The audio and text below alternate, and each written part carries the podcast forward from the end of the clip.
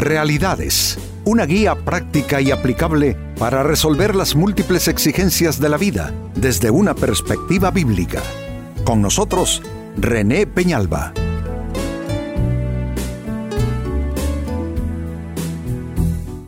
Amigos de Realidades, sean todos bienvenidos.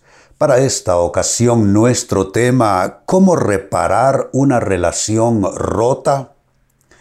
Eh, ciertamente mm, todos eh, vivimos eh, momentos difíciles en nuestra interacción con los demás y a veces nos toca sufrir una relación que sin nosotros quererlo así se, desarregla, se rompe. Y bueno, hay, relaciones que, que necesitan ese arreglo que necesitan ese esfuerzo de parte nuestra para, que les digo amigos, tratar de, de, devolver eh, en la medida de lo posible esa relación a su, yo diría, a su normalidad. Pues con esto tiene que ver nuestro tema, cómo reparar una relación rota. Se lee en el libro de Hechos capítulo 15 versículo 39 lo siguiente. Su desacuerdo fue tan intenso que se separaron. Noten, es un rompimiento. Su desacuerdo fue tan intenso que se separaron. Bernabé tomó a Juan Marcos consigo y navegó hacia Chipre. Se trata del desacuerdo, amigos, de dos personas que han sido aliados en el mejor uso del término en la causa del Evangelio. Me refiero a Bernabé y a Saulo de Tarso, más conocido como Pablo, el gran apóstol de los gentiles. O sea que esa es una relación, se puede decir que a toda prueba, una relación establecida por Dios dentro de sus propósitos. Pero amigos, el hecho que una relación sea de Dios, aprobada por Dios, no significa necesariamente que no esté sujeta a esos eh, vaivenes ¿no? del desacuerdo, de tener eh, una percepción diferente de las cosas y a veces por las diferencias de opiniones terminamos eh, en una relación rota. Pues esta situación de Pablo y Bernabé tuvo que ser trabajada y, sí hay evidencias en la Biblia que todo esto se volvió a su normalidad. Digo porque la razón del desacuerdo en realidad lleva nombre de persona. Era el joven Juan Marcos. Pablo no quiso llevarlo en el siguiente viaje misionero porque él les había desertado en otra ocasión. ¿Y quién quiere llevar un desertor? Mm, alguien que evidencia alguna clase de cobardía, por supuesto, nadie quiere hacer eso. Entonces, eh, eh, eh, pero por el otro lado, Bernabé sí quería llevar al muchacho. Lo curioso es que cuando pasan los años, en otra de sus cartas, Pablo dice que le manden a este muchacho porque va a serle útil para el ministerio. O sea que el, joven logró superar esa situación, logró madurar y los que estaban en desacuerdo por causa de él, por supuesto que se volvieron a, a reencontrar en esa relación tan importante. Pues esto debe, digo yo, darnos esperanza, ¿no les parece? Porque no necesitamos ser Pablo ni Bernabé para tener nosotros también relaciones importantes en nuestras vidas y, necesitamos recuperar. Es que hay, hay personas, amigos, que son insustituibles y hay relaciones que tienen que repararse porque son tan importantes en nuestras vidas que no reconciliar una relación así de vital, pues básicamente yo digo que eso es tener una pérdida grande, una pérdida total. Pues este es nuestro tema precisamente, cómo reparar una relación rota. Y quisiera introducir esta interrogante entonces para trabajar con ella. ¿Cómo hacerlo? ¿Cómo reparar una relación rota? Quizá al escucharme tú estás pensando en alguien en particular con quien necesitas arreglar cosas. ¿Cómo hacer eso sin profundizar la herida, sin profundizar las diferencias? Pues atención a lo que viene.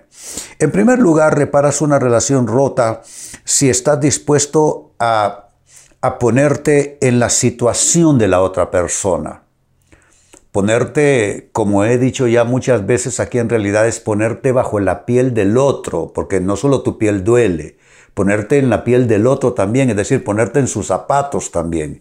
Eso tiene un nombre, se llama empatía. La empatía es eh, colocarse uno en la situación de la otra persona, preguntándose uno, pues, eh, por el dolor, por el enojo, por la frustración que la otra persona está experimentando, uno ponerse en su lugar y preguntarse acerca de ello. Se llama empatía. ¿Por qué las personas, amigos, no logran solucionar sus acuerdos? Porque no hay empatía, porque cada quien está tirando por sus intereses nada más. Todo mundo quiere tener la razón, todo mundo quiere ser la víctima, todo mundo quiere que la justicia esté de su lado, pero amigos, necesitamos ponernos en la situación del otro. ¿Cuántos problemas matrimoniales nos ahorraríamos si se pusiera uno en la situación del otro? Pero no, el tema nuestro es quién tiene la razón, ¿no es cierto? Y convertimos, óiganlo bien, convertimos las relaciones en una especie de, de juicio, en una especie de juzgado donde curiosamente y absurdamente somos juez y parte nosotros a la vez. Es decir, somos parte o acusadora o acusada, pero a la vez somos juez. No puede ser. Si tú quieres, amigo, amiga, dar un paso firme, y un paso, ¿cómo te diré? Un paso definitivo hacia la resolución de problemas de largo plazo en tus relaciones más significativas, comienza por ser empático, empática y comienza a ponerte en la situación de la otra persona. Sin eso, óyelo bien, sin eso no hay forma que tú puedas avanzar. Entonces ese es el primer paso para reparar una relación rota, ponerte en la situación del otro. Segundo consejo, también puedes reparar una relación rota si estás dispuesto a reconsiderar las posturas extremas que has asumido. Cuando estamos enojados nos ponemos radicales, ¿no es cierto? Nos ponemos extremos en nuestras posturas. Creo que eso es algo, mm, es, natural, normal no debiera ser, pero natural sí es porque así somos los humanos. Cuando estamos disgustados nos volvemos extremos, radicales. Pero ¿qué tal reconsiderar todo eso? ¿Mm? ¿Qué tal si te preguntas, bueno, ¿en qué estoy siendo yo demasiado radical? ¿Será que estoy en un tono amenazante? ¿Será, ¿Será, que yo digo cosas que no debiera decir a la otra persona? ¿Será que soy radical en mis posturas, en mis opiniones, en mis criterios? Es que amigos, la radicalidad igual va a generar resultados extremos y extremos negativos. Entonces, reconsiderar dónde estoy siendo radical, dónde estoy en una actitud extrema. Eh, ¿Será que necesito eh, balancear mejor mis reacciones, balancear mejor mis respuestas? Balancear mejor todas las apreciaciones que surgen en mi persona. No, amigos, es que las relaciones hay que trabajarlas. Y mire de qué manera habrá que trabajarlas. Ponerme en la situación del otro, es decir, darle cierta empatía. Y a eso se le ha sumado reconsiderar mis posturas extremas, las posturas radicales que he estado asumiendo y que no deja que la relación mejore que la relación se, eh, pues, eh, se restaure. Tercer consejo, cómo reparar una relación rota. Hay que flexibilizar la actitud y esto es derivado de lo anterior. Lo anterior es reconsiderar posturas extremas y pues eso en mucho tiene que ver también con esto. Flexibilizar la actitud, no ser radical. Flexibilizarse. Eh, hay algo que en consejería pastoral le hemos llamado eh, justicia propia o autojustificación. Hay personas que tienen un sentido bien arraigado de autojusticia. Es decir, son personas orientadas a creer a pie juntillas que tienen la razón prácticamente en todo. Sus juicios, sus valoraciones, sus opiniones, sus actitudes y viven amigos defendiendo a capa y espada todas sus, sus posturas.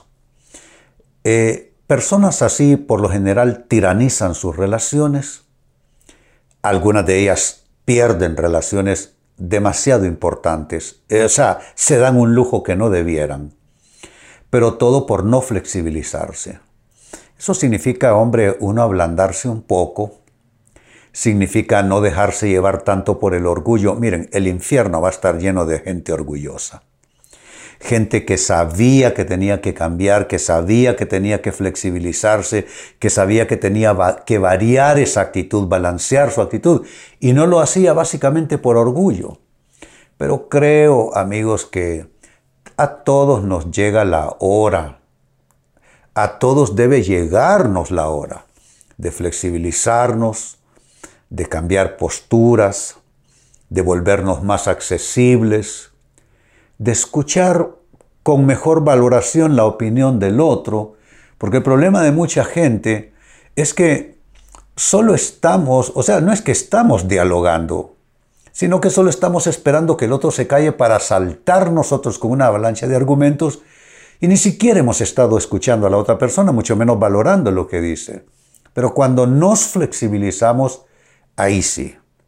Cuando nos flexibilizamos, entonces eh, eh, admitimos más la opinión ajena, consideramos y reconsideramos eh, la opinión del otro, el sentir del otro, y entonces todo comienza a recibir ese equilibrio que es necesario. Miren, si hay algo que requieren las relaciones interpersonales es balance, equilibrio.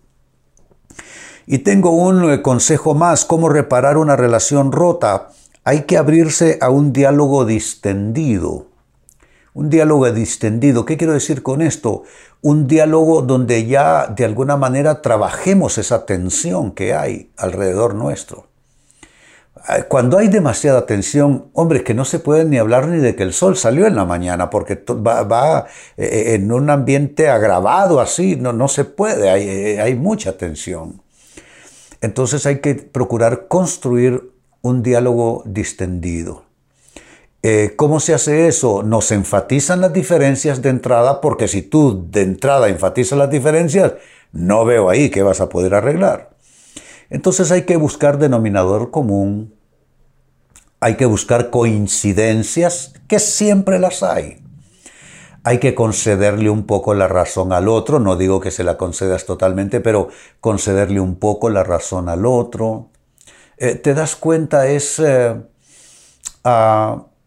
ir, eh, yo diría, creando un ambiente, una atmósfera más saludable, menos caldeado, donde haya más tolerancia, mira qué palabra, haya más tolerancia, y donde la calma comience por fin a invadir ese ambiente de tensión y por fin las personas puedan conversar de una manera oportuna.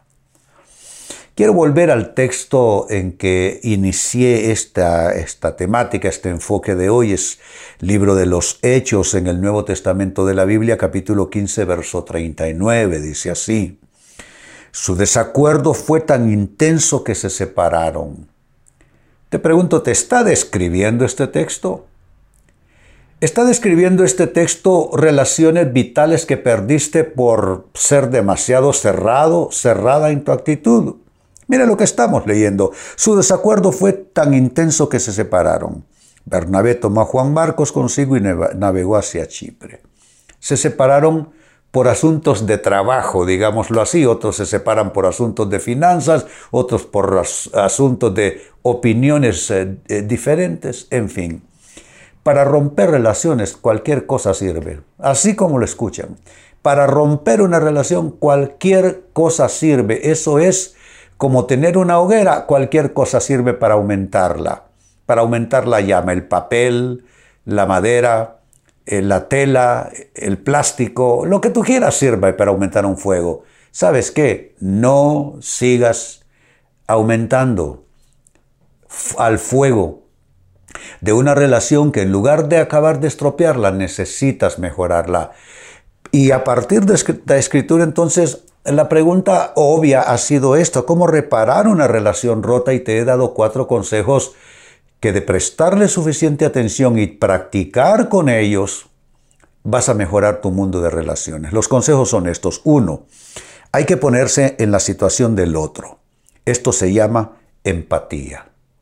Dos, hay que reconsiderar las posturas extremas que has asumido.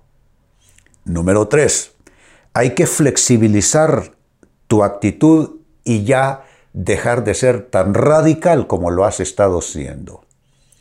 Y número cuatro, hay que abrir, abrirse a un diálogo distendido. No hay que ir a, perdonen la expresión, a continuar el alegato sino a comenzar de nuevo en paz para encontrar el hilo que les pueda servir para juntos tejer una, una reconstrucción, una restauración de esa relación. Amigos, ah, con esto cierro el tema, de igual manera me despido y les recuerdo que nuestro enfoque de hoy ha sido titulado ¿Cómo reparar una relación rota? Hemos presentado Realidades con René Peñalba. Puede escuchar y descargar este u otro programa en renépenalba.net.